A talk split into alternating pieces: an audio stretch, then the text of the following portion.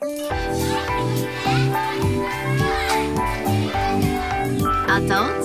and children can think, Think, create, create, and learn.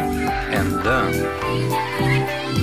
Little Sunshine Club J-WAVE アローズももがお送りしていますここからはリトルサンシャインクラブ子供とできる今日のアクションをテーマに大人も子供もみんなが考え作り遊び学ぶヒントになるさまざまなお話を伺っていきます。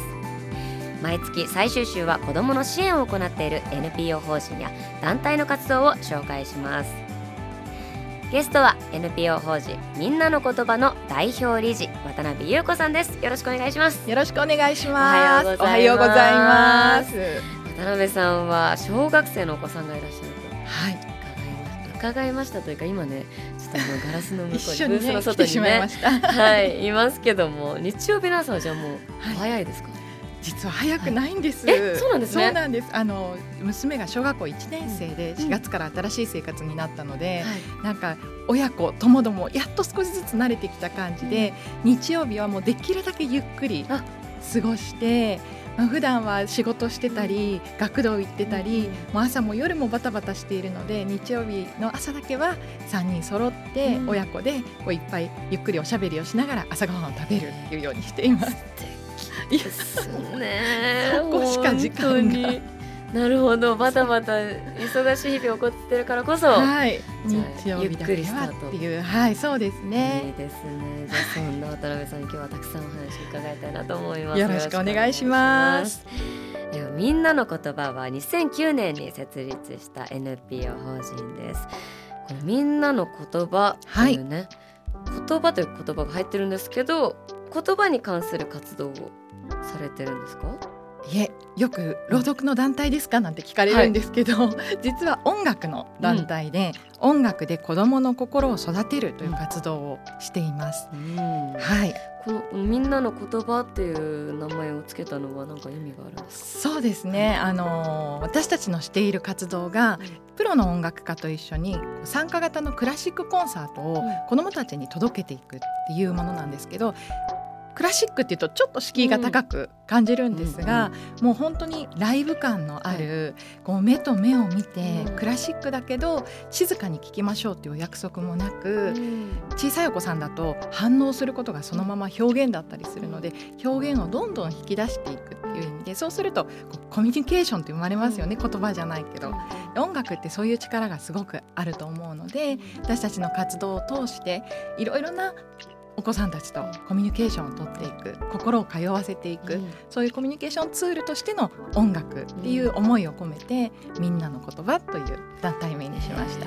へー素敵ですね。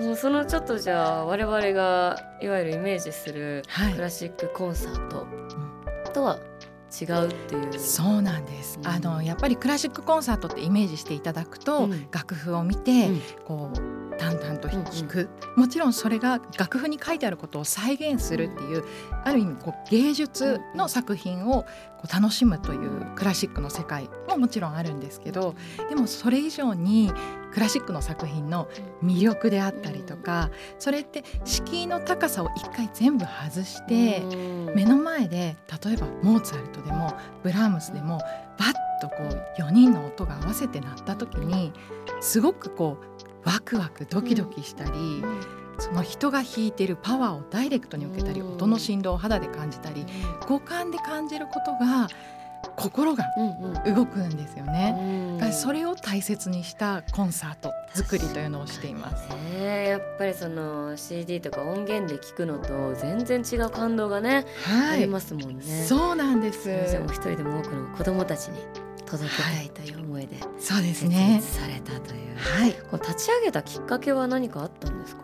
もともとは私自身が結婚式とかうんパーティーでこう音楽家さんをコーディネートして生演奏の演出をするという会社をやっていまして、はい。その中で生演奏の持つ力であったりとか、あとは大きい会場で BGM で演奏するのも素敵なんだけど、その前にリハーサルでこのスタジオぐらいの広さのところで4人が演奏してるのをうん。スタッフとして端っこで聞いてたりする時の圧というかうん。パワーがうん。うわこれみんなに体験してほしいなっていう思いも持ってたんです。でその中でたまたまあの新聞か何かで当時のコロンビアの大統領が治安を回復するために音楽学校とか学部を設立するその政策のスローガンに楽器を手にする子どもは武器を手にしないという言葉を使っていて子どもと音楽の出会いの場っていうのを作っていきたいってすごく思ったんですね。その時に。それが子どもの心が開き通いゆくゆくはその平和につながっていくことにもなるんじゃないかってとても思って子どもに届けるっていうことをできないかって思ったんです。うん、でもこうまあ設立してもねこういざ。そう。ねあでその時株式会社だったので、はい。い、っぱい営業してみたんですけど、うん。予算がないんですよ。予算。予算予ど算の壁にぶち当たった。そうなんです。じゃあ、はい。コンサートに来てください。うん1万円でとか、うんね。はい。難しいですよ本当にあの、うん。交通費で1万円いただけるすごくありがたいことなんですけどやっぱり質の高いものを1回でも一生に1回の体験かもしれない。その時に一番いい体験を届けようと思うとプロの音楽家と一緒にやりたい。そういう思いもあってなかなかそれがうまく回らず結局株式会社でやるのはその時は断念しました。難しいですよね。一人でも多くの子どもたちに届けたいけどもはい。そのね予算の壁もあるし、ちょっと価値観というかね広めたいものとのねこうズレというかねギャップがそうねですね。大きいイメージがありますけどもそんな中大変な思いされながら、はい、結ね局そう賛同してくださる方の、からご支援をいただいて、でやっぱり保護者の方とか、それこそ施設の先生たちは子どもに体験をさせたいって、うん。体験っていろいろ心を育てるうん。将来にとって大事なことだからさせたいでも予算がないっていうのが現状なので、ご支援してくださる方からサポートをいただいて、コンサートを届けるっていう形で NPO 法人を立ち上げました。具体的にどんな活動をされているんですか、はい、あのプロの音楽家と一緒に参加型のクラシックコンサートとかプログラムを幼稚園さん保育園さんとかあの未就学のお子さんに届けるっていうことをメインにしています。でもあの最近では小中高特別支援学校とか、うん。学校関係も多く行くようになってます。対楽しいですよね。でもやっぱクラシックのコンサートこそ一番ちょっと遠いというかねあの親御さんたちもはい、ちっちゃい子供たちを連れて見に行けないなって、うんこのもう諦めてしまいそうなイメージがあるんですけど、それをもう取っ払って。そうなんです、はい。小さいお子さんお持ちのねご家庭ってやっぱりちょっとお出かけするだけでも大変、だからあのクラシックコンサートっていうだけでねちょっとハードルは高いんですけど、うん。静かにね聞かなきゃいけないっていうねそうそうそうなんです。心配なんですよね、が親としては、うんうんあとは小さいお子さん連れてお出かけする、うん。興味があっても行くっていうことがとっても大変だったりするので、うんその幼稚園さん保育園さんに届けるっていうことで家庭環境とか、その予算のある私立の施設だけじゃなくって小さい園でも、うん。園庭がないところでも、いろんな保育園さんも幼稚園さん今あるので、教育環境家庭環境に関わらず、すべての子どもたちにそういう体験が届くようにっていう思いを持って活動してます。じゃあもうこれを聞いていらっしゃるこう先生たち。はい、ね多分たくさんいらっしゃると思うのでそうですよね。別の学校にもうちの園にも来てほしいよっていうオファーをしたそうらなんです来てい。ただける。はい、あのぜひお気軽にうんお問い合わせいただけたらと思います。いいですね。そんなみんなの言葉の活動をスタートされて14年はいです、か。そうなんです。すごい2009年チャランポランタンも拝見しました。なん。そう来年15周年。そうですよ。おめでとう。ございます。2009年結成なんでそうですよね。同じ時をじゃあ歩んでる。素晴らしい。いやありがとうございます嬉しいですそんなね渡辺さんご自身もあの小学校1年生の女の子のはいそうなんです。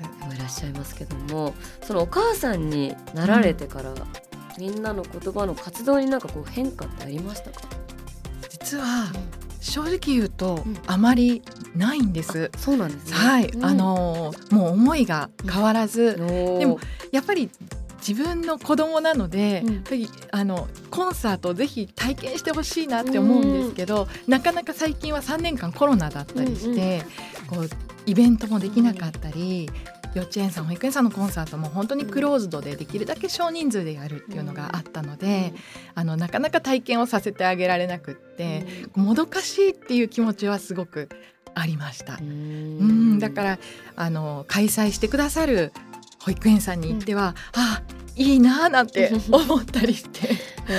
そうこういう体験ができるお子さんたちいいなあとかうんうん思ったりしてました、この3年間。うん。イベントとかで、はいまだ娘が小さい時だったんですけど、はい。コロナ前でうん。親子コンサートを結構頻繁にやっていたので、そういう時にこういろんなお母さんたちがベビーカーとか、抱っことか手をつないでお子さんたちを連れてきてくださる時に思ったのは、はい。届けるものはこちらからの思いは何も変わらないんですけど、その保護者の方の思いって、自分が楽しいそれもあるんですけど、うん。お子さんがどんな表情をしているかとか、お子さんの心が動いてるとか感動してるとか、喜んでるとかそういうことが一番親御さんって嬉しいなっていうのはうん。すごく身に染みて分かりましそっか。じゃあ直接このリアクションというかね何かこう返ってきましたか？そのイベントされて。た。はい。あの参加された皆さんの反応っていうのはどうでしたか？あります。も。う15年やっているので、間もなく15年ですけど、あのいろんなお声をいただいて、うん。まあ楽器を習うようになりましたとか、うん。例えばフルートに感動してもうラップのシーンをもう何ヶ月も思ってずっとフルートにしてますとか、そういうお声ってたくさんいただくんですけど、はい。それこそ私自身も、うん。あの子供ができてから、はもうそのお声にすごい感動、うん。より感動する。そうなんだみたいなところはあります。なので、うん、楽器をえあのやりたいって言ってますとか、夢とか憧れが増えたり、うん。そういう声もたくさんありますね。はいもう私たちも実はその音楽活動やってるんですけど姉がアコーディオンを弾いていて、はい。あの7歳の時に姉が7歳の時にサーカスを見て生のアコーディオン弾きを見てそこからアコーディオンサンタさんに頼んであの今までずっとやり続けてるのでおお同じような経験というか。本当です。ね、そうなんです。クリスマス前にコンサートをすると、あのキャラクターのなんかおもちゃって言ってたのに、サンタさんへのプレゼントがバイオリンになっちゃいましたっていう、バイオリンなかなかちょっとハードですそうなんねですよ。いやでもいいですね。やっぱりその生の楽器に触れたりとかもう生演奏のその音音に触れるっていうのを体験するっていうのはもう、なんだろう他のものにこう変えられないというかねね。今デジタル化がいろいろ進んでますけども、はい。ね、生楽器に触れてそのコンサートを耳で体でねこう体験するっていうのはもう素晴らしい経験だと思います、ね。私自身も。ありがとうございまうん。す。そうなんです。だから音楽家たちも若い音楽家がはい。私たちのオーディションを経て、あと子供に届けるっていう研修も経てこう活動に参加をしてもらっているんですけど、彼らもそのダイレクトにうん。お子さんたちが反応してくれるので、そこに目を合わせて音楽で返していく、また反応が返ってくる。いろんな反応があるんですね、お子さんたちって。生の音って聞いたことないので、あの反射的にうん。その周波数とかも体験したことないから、反射的に耳を塞いだりとか、あと最初慣れない音でびっくりしたり、泣いちゃうお子さんもいるんですけど、だんだん慣れてきて、うん。最後は赤ちゃんだったらぐっすり寝てたりとか、もうすごく楽しんでくれる、そういう姿を見てアーティスト側もパフォーマンスが変わっていって、成長して、すごくこう演奏が魅力的になっていくそんな側面もあります。うんじゃあもう子供たちのためだけじゃなく、ね、参加してるみんながこう喜びをね、はい。う ん共有してる感じ。すごい素敵ですね。ありがとうございます。そんなみんなの言葉今後はどんなコンサートとかプログラム予定されてますか？はい、あの今後も子どもたちにこの心が動く体験というのをはい。届けていきたいんですけど、うん。やっぱりまだまだこう予算がうんないのは現状変わらないんですうんね。はい。でこのコロナの3年間を経て、その体験活動っていうのがやっぱり子どもたちに大事だよとか、でもコロナで体験活動自体が減っているとか、体験の格差って言われる体験できることでききない子で、うん。すごくこう差が広がっている、そういうことが顕著に言われるようになったのでやっぱり私たちはご支援してくださる方からのサポートを得て一人でも多くの子どもたちに、全ての子どもたちがこういう心を育てる体験が大事な感性を育てるっていう大事な時期に1回でも2回でもうん。体験できるような活動を展開していきたいというふうに思ってます。いや本当に私自身もどれだけ大事なことかっていうのをね身をもって実感してるというか私はい。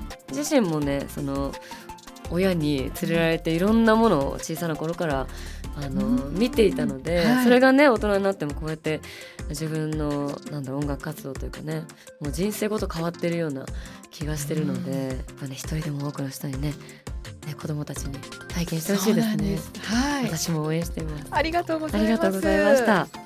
レトロサンシャインクラブ今週は NPO 法人みんなの言葉の代表理事渡辺優子さんにお話を伺いました。ありがとうございました。ありがとうございました。